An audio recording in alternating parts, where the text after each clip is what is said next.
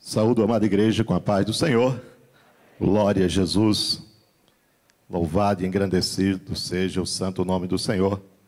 Que bom estarmos aqui para estarmos cultuando ao Senhor e esse momento maravilhoso de estarmos aqui recebendo esses amados irmãos, compondo conosco aqui o corpo de Cristo. Deus abençoe ricamente a vida de todos vocês e que com certeza será um tempo de grandes bênçãos e de um mover de Deus sobre a vida de todos vocês que estão chegando aqui para cultuar junto conosco. Evangelho de Jesus Cristo, segundo escreveu Lucas, capítulo de número 5.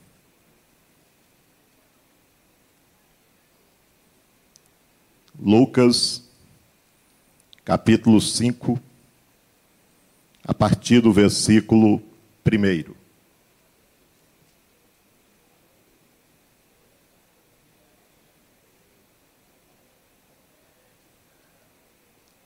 Glória a Jesus. Lucas, capítulo 5, versículo 1 até o versículo 11. Aconteceu que, ao apertá-lo a multidão para ouvir a palavra de Deus, estava ele junto ao lago de Genezaré. Viu dois barcos junto à praia do lago, mas os pescadores, havendo desembarcado, lavavam as redes. Entrando em um dos barcos, que era o de Simão, pediu-lhe que o afastasse um pouco da praia, e assentando-se, estava no barco as multidões. Quando acabou de lavar, disse a Simão: Faze-te ao largo e lançai as vossas redes para pescar. Respondeu-lhe Simão: Mestre, havendo trabalhado toda a noite, nada apanhamos, mas sob a tua palavra lançarei as redes. Isto fazendo, apanharam grande quantidade de peixes e rompiam-se-lhes a rede.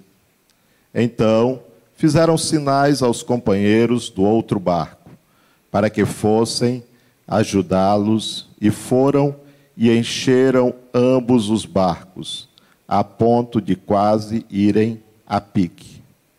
Vendo isto, Simão Pedro, prostrou-se aos pés de Jesus, dizendo: Senhor, retira-te de mim, porque sou pecador. Pois, à vista da pesca que fizeram, a admiração se apoderou dele e de todos os seus companheiros, bem como de Tiago e João, filhos de Zebedeu, que eram seus sócios. Disse Jesus a Simão: não temas, doravante serás pescador de homens. E arrastando eles os barcos sobre a praia, deixando tudo, os seguiram. Glória a Jesus. Meus queridos, esse é um texto bastante conhecido, né? Texto que fala aí acerca da pesca maravilhosa e é realmente algo impressionante. Mas eu gostaria mesmo de falar nesta noite era exatamente sobre este momento, este encontro e essa história que se inicia a partir deste encontro. Jesus chega até ali, junto ao lago de Genezaré, e ali ele tem a oportunidade de ministrar àquelas pessoas que chegaram até ali, obviamente já no propósito de ouvir Jesus, e além disso acontecer, nós temos ainda este milagre maravilhoso. Pedro, Tiago e João, simples pescadores que tiveram um encontro com Jesus, né? E a questão é que o texto diz lá no versículo 11 que arrastando eles os barcos sobre a praia, deixando tudo, o seguiram.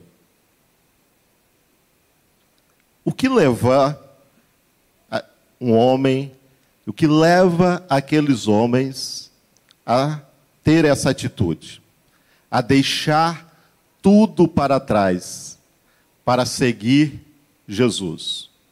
estavam ali no seu ambiente de trabalho, mais do que isso, estavam ali também no seu ambiente familiar. E, de repente, eles recebem o convite para seguir a Jesus. E eles deixam tudo para seguir. Que leva alguém a ter uma atitude como essa? Qual foi a razão pela qual Pedro, Tiago e João deixa tudo para seguir a Jesus? Será que foi o impacto daquele milagre maravilhoso, né? Como geralmente nós temos nos títulos das nossas Bíblias, né? A pesca maravilhosa. Será que foi isso? Porque esta é a realidade na vida de muitas pessoas que seguem a Jesus. Elas passam a seguir a Jesus porque receberam um milagre. Será que foi isso que levou aqueles homens a deixar tudo, impactado pelo grande poder de Deus manifestado naquele milagre? Ou talvez, quem sabe, era temperamento de Pedro, sanguíneo, do tipo que decide na hora e muitas vezes não mede as consequências das decisões tomadas, né? Certo?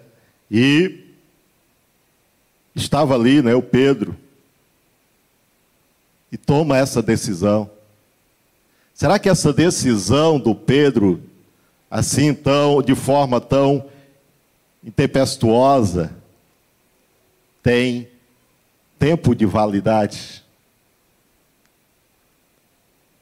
Por quanto tempo duraria tal decisão? Quantas pessoas têm se disposto a seguir a Jesus? no ímpeto e não tem dado continuidade à jornada. Movido apenas por um sentimentalismo, por uma atitude meio que intempestuosa.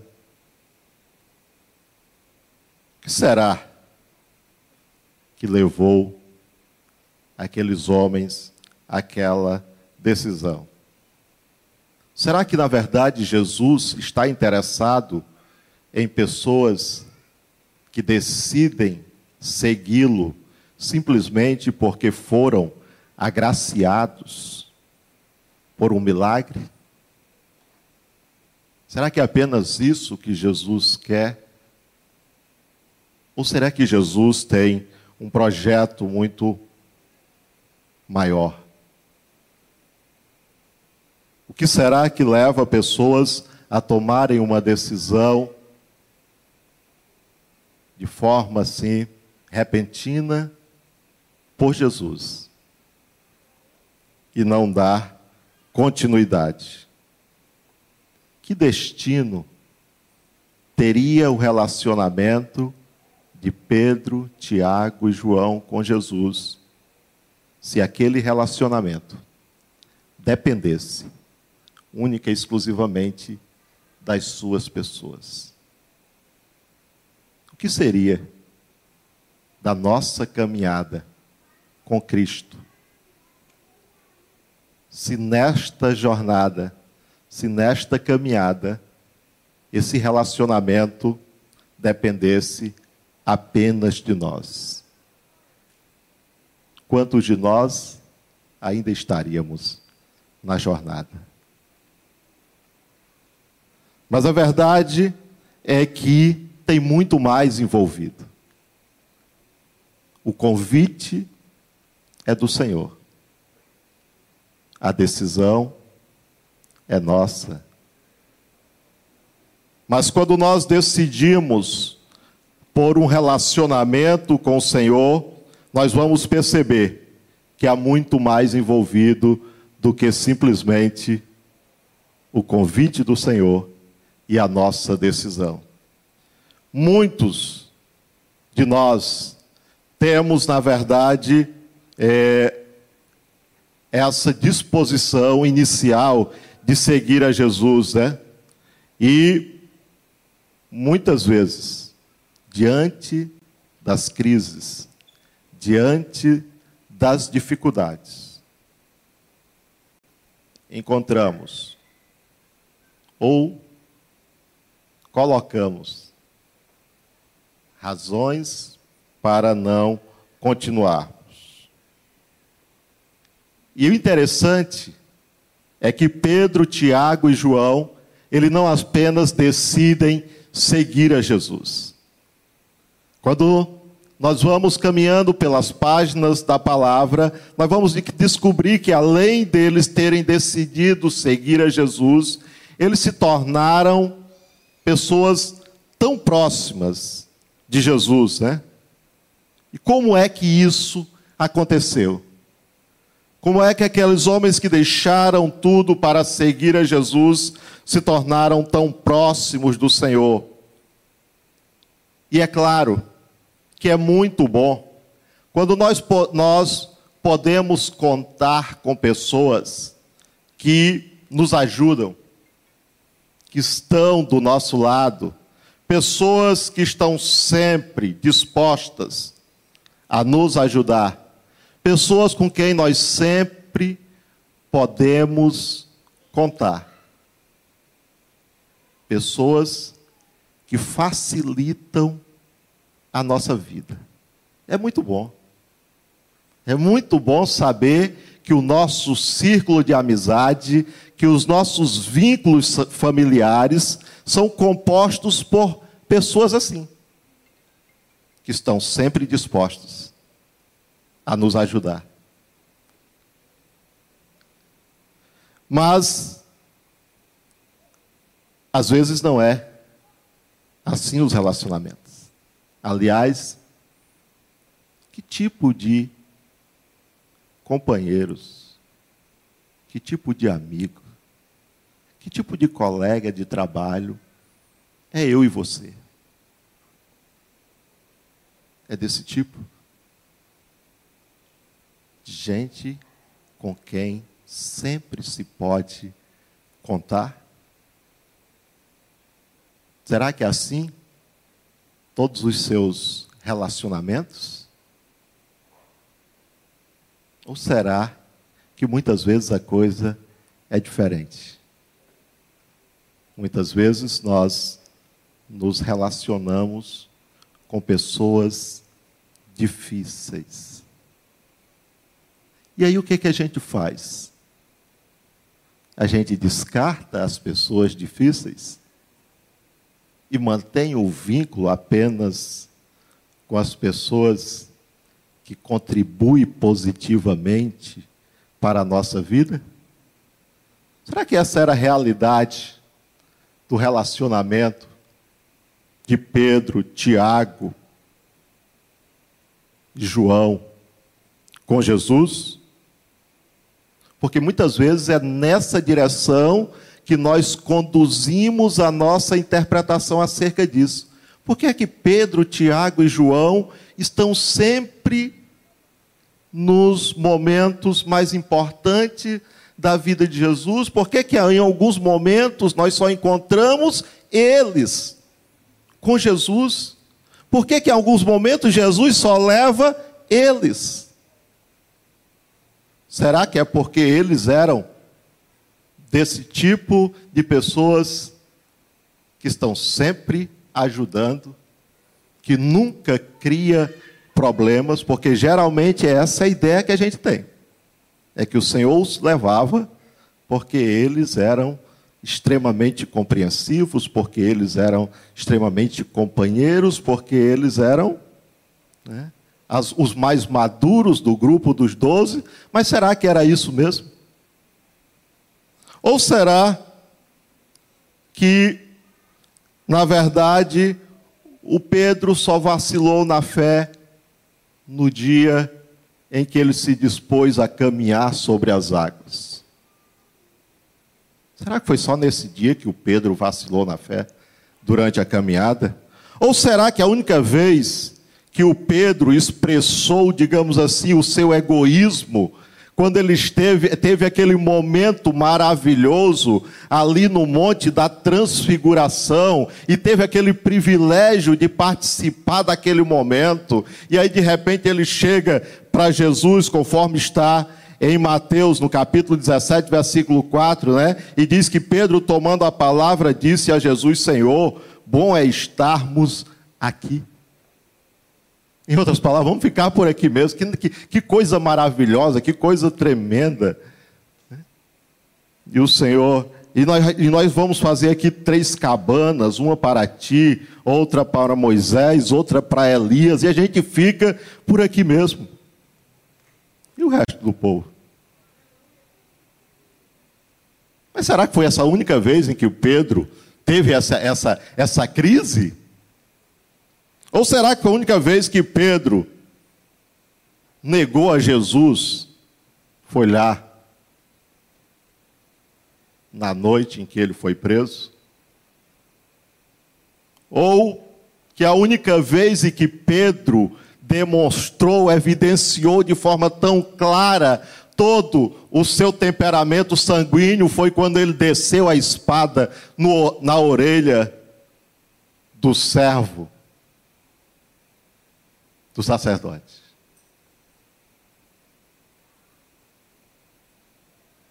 Ou será que a única vez que os dois filhos de Zebedeu revelaram toda a sua ira foi quando pediu para descer fogo do céu e consumir toda uma comunidade? Pode ser que nós tenhamos uma outra perspectiva do porquê Jesus trazia tão perto Pedro, Tiago e João. E talvez essa interpretação de que o fato de, de Jesus trazer Pedro, Tiago e João é porque ele eram os mais maduros, seja porque esse é o nosso desejo o nosso desejo é ter por perto só o pessoal que não dá trabalho, que não nos cria dificuldade. É bom ser líder quando você tem uma equipe em que todo mundo ajuda. Bom é acompanhar alguém que sempre facilita a nossa vida, que nunca nos cria dificuldade, que nunca nos coloca em uma situação difícil. Mas por tudo que nós já falamos acerca de Pedro, Tiago e João, pode ser que a razão por que Jesus trazia eles tão perto é porque eles precisavam estar perto de Jesus. É porque eles precisavam ser acompanhados de perto. Talvez aquela pessoa que você acha que é tão difícil, que você nem quer muita conversa com ele, está precisando da sua presença junto dele. Não é o seu distanciamento que vai fazer ele mudar. É a sua presença na vida dele que vai fazer diferença. Ah, irmão, mas é tão difícil. É porque o senhor não conhece. É, eu não conheço o seu. Mas eu conheço os meus. Todos nós temos pessoas com, com as quais nós precisamos nos relacionar, que não são tão fáceis. Mas, quem sabe é por isso que Jesus permitiu que ela chegasse até você. Porque assim como Jesus, caminhando o dia a dia, com Pedro, Tiago e João, e de vez em quando ainda se manifestam atitudes como essa, menos eles estando sendo acompanhados por Jesus. Mesmo eles estando sendo pastoreados por Jesus, liderados, mentoreados. Nós ainda encontramos cenas como essa. Por quê?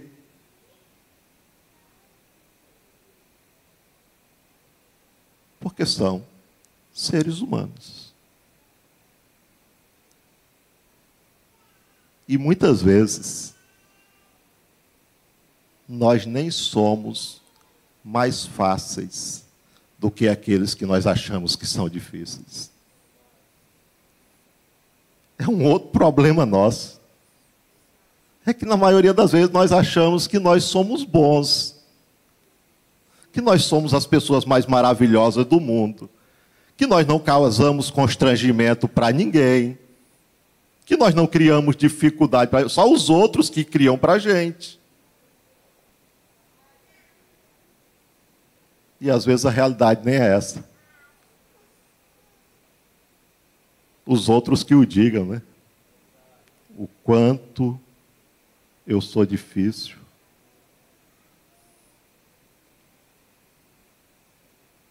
Mas mesmo assim tem gente que não desiste de nós. Tem gente que continua acreditando. Assim era Jesus. Jesus chamou Pedro, Tiago e João. Porque Jesus tinha um projeto na vida deles. No dia que Jesus chamou, ele disse: Venham, que agora eu vou fazer de vocês pescadores de homens. Mas lá na frente Jesus disse: Vós sois a luz do mundo. O projeto de Deus era muito mais e é muito mais. Não é apenas o que nós podemos fazer, é quem nós podemos ser o que nós podemos fazer evidencia um pouco do que nós aprendemos. Mas quem nós somos é que é a realidade. E quando Jesus chamou Pedro, Tiago e João, com todas as suas falhas, Jesus os chamou para ser luz do mundo. Quando Jesus chamou você, com todas as suas falhas, Ele te chamou para ser luz do mundo.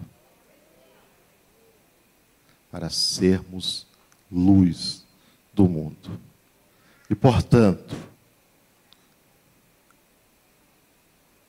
quanto Jesus investiu na vida de Pedro, Tiago e João. Quantas noites, quantos ensinamentos, quantas repreensões, como no dia em que Pedro se achou no direito de repreender Jesus. Né?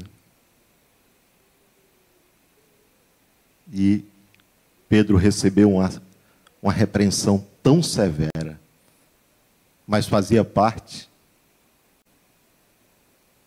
do cuidado do Senhor. E às vezes nós não compreendemos isso. Nós não queremos as repreensões. Nós queremos os afagos. Nós achamos que aprendemos com os elogios. E na maioria das vezes, nós pouco aprendemos com elogio. Nós aprendemos mesmo é com pessoas sinceras que têm a atitude de nos mostrar que estamos errados, que podemos fazer melhor, que podemos ser melhores, que podemos fazer diferente.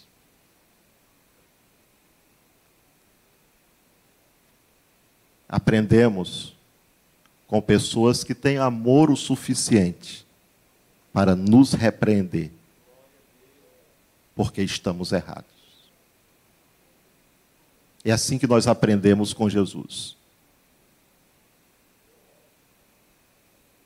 Durante três anos, Jesus caminhou com os discípulos e com aqueles que foram chamados para ser apóstolos, ensinando-os, preparando-os para serem luz desse mundo, para fazerem a diferença, para mudar a realidade.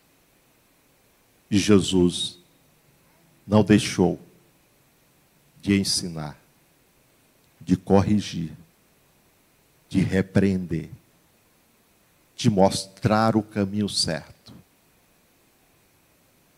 de dizer que estavam errados. Com expressões como não sabe de que espírito eu sou? Isso depois já de uma longa caminhada, quase três anos, e de repente a reação dos discípulos faz com que Jesus diga: Vocês ainda não entenderam? E aí vamos começar de novo. Vamos conversar. Deixa eu falar como é. Porque é assim que nós crescemos. É assim que Jesus fez de homens simples. Homens que mudaram a história. É assim que Jesus faz comigo e com você. De pecadores a pessoas lavada e purificada no sangue do Cordeiro. De pessoas que foram tiradas das trevas e transportadas para o reino da luz. Esse Jesus, que não apenas resgatou a mim e a você, esse Jesus, que continua caminhando conosco nos instruindo. E muitas vezes, através daqueles que o Senhor coloca do nosso lado, na nossa liderança, no nosso dia a dia. Pessoas que podem ser instrumento de Deus para fazer com que nós tenhamos uma vida transformada pelo Senhor. Jesus investiu não apenas tempo, Jesus investiu a sua vida. E esse é o nosso chamado. Somos chamados para sermos discípulos de Jesus, para sermos seguidores de Jesus. E, portanto, somos chamados para investir na vida de outras pessoas. A vida das outras pessoas nos importa sim. Eu e você somos chamados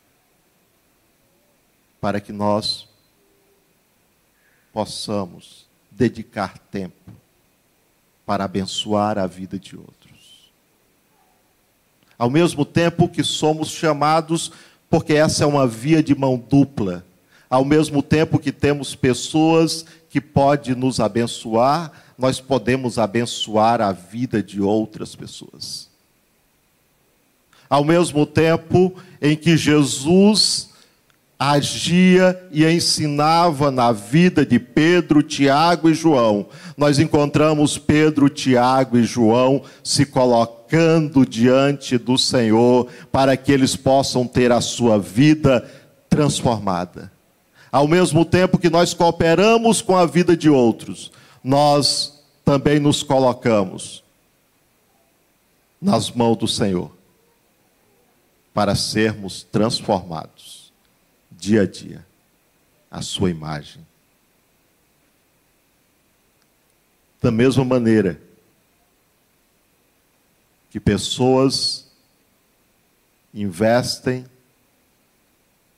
na minha e na sua vida, somos chamados a investir na vida de outros.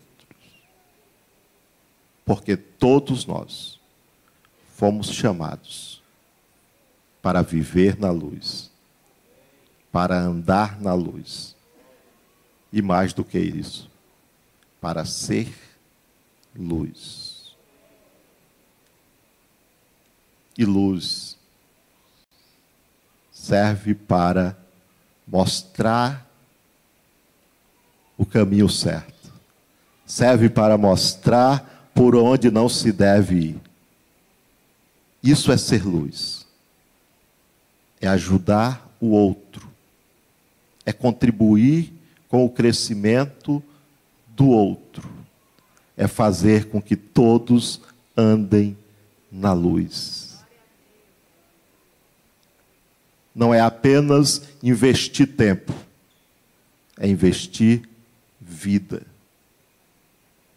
É vida na vida. Não deixe o outro para trás. Não importa o quão difícil seja. Você também não é fácil. Se você investir na vida do outro, você vai ver Deus operar através da sua vida. Não importa quem seja, pode ser o irmão da igreja, com o qual você vai ajudá-lo a amadurecer e a crescer na fé. Pode ser alguém não crente, que você vai conduzir a Cristo, que você vai tirá-lo de um mundo de trevas. Não se negue a ser um instrumento de bênção na vida de alguém, mesmo que isso não seja fácil. Nunca foi fácil. Precisa ter vontade, precisa ter amor, precisa ser luz. Luz que conduz outros pelo caminho da verdade. O próprio João, na sua primeira carta, ele diz exatamente isso, de que nós precisamos permanecer na luz. Ele disse assim: Ora, foi essa a mensagem, foi essa a mensagem de Cristo, foi essa a mensagem da parte dele. Ouvimos e vos anunciamos que Deus é luz e nele não há treva. E portanto, se dissermos que mantemos comunhão com Ele, não andamos nas trevas, e sim na luz luz que não apenas resplandece, luz que clareia o caminho do outro. Não é luz para resplandecer apenas, é luz para iluminar o caminho do outro. É vida para investir na vida do outro. É tempo para investir em outras pessoas, fazerem a transformação que Jesus quer fazer na vida de cada um. Ao mesmo tempo que estamos sendo transformados pelo Senhor, somos instrumentos do Senhor para a transformação de outras vidas. Pode até ser que Pedro não soubesse no que aquilo ia dar, mas Jesus já sabia aonde queria conduzi-los. E quando Jesus partiu para a glória, Pedro, Tiago, João e os demais fizeram a diferença. Transformaram o mundo. Influenciaram a vida de pessoas e estabeleceram o reino de Deus. Porque foi para isso que eles foram chamados. Foi para isso que eu e você fomos chamados. Um encontro com Jesus é um encontro de transformação. E uma vida transformada por Jesus só tem um propósito: contribuir com a transformação de outras vidas. Vidas que Deus coloca diante de você no dia a dia, para que você seja instrumento de bênção e de transformação. Encontrar Jesus é ter vida transformada. Se você ainda não teve um encontro com Jesus, nesta noite, você pode receber a transformação de Deus na sua vida. Nesta noite você tem a oportunidade de deixar uma vida que não agrada a Deus para ser um instrumento de Deus na vida de outras pessoas. Tem alguém nessa noite que queira entregar a sua vida a Jesus que queira viver um relacionamento transformador com Jesus e começar uma nova vida em Cristo Jesus. Tem alguém nessa noite que ainda não entregou a sua vida a Jesus quer experimentar esta nova vida em Cristo Jesus? essa coisa maravilhosa do que é ter uma vida com Cristo. Tem alguém, hein? Se tiver também alguém nesta noite nos acompanhando através da transmissão e queira tomar uma decisão por Cristo Jesus e queira ter a sua vida transformada, se tornar luz deste mundo.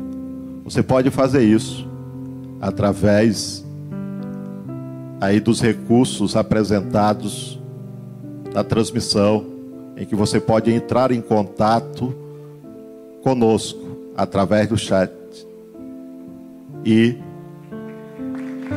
fazer ter um encontro com Jesus. Glória a Jesus. Não perca a oportunidade. Escreve aí no chat e diz: Eu quero aceitar a Jesus como meu Salvador. Ou quero me reconciliar. Não perca a oportunidade. Louvado seja o nome do Senhor. Temos alguém aqui nessa noite que está tomando uma decisão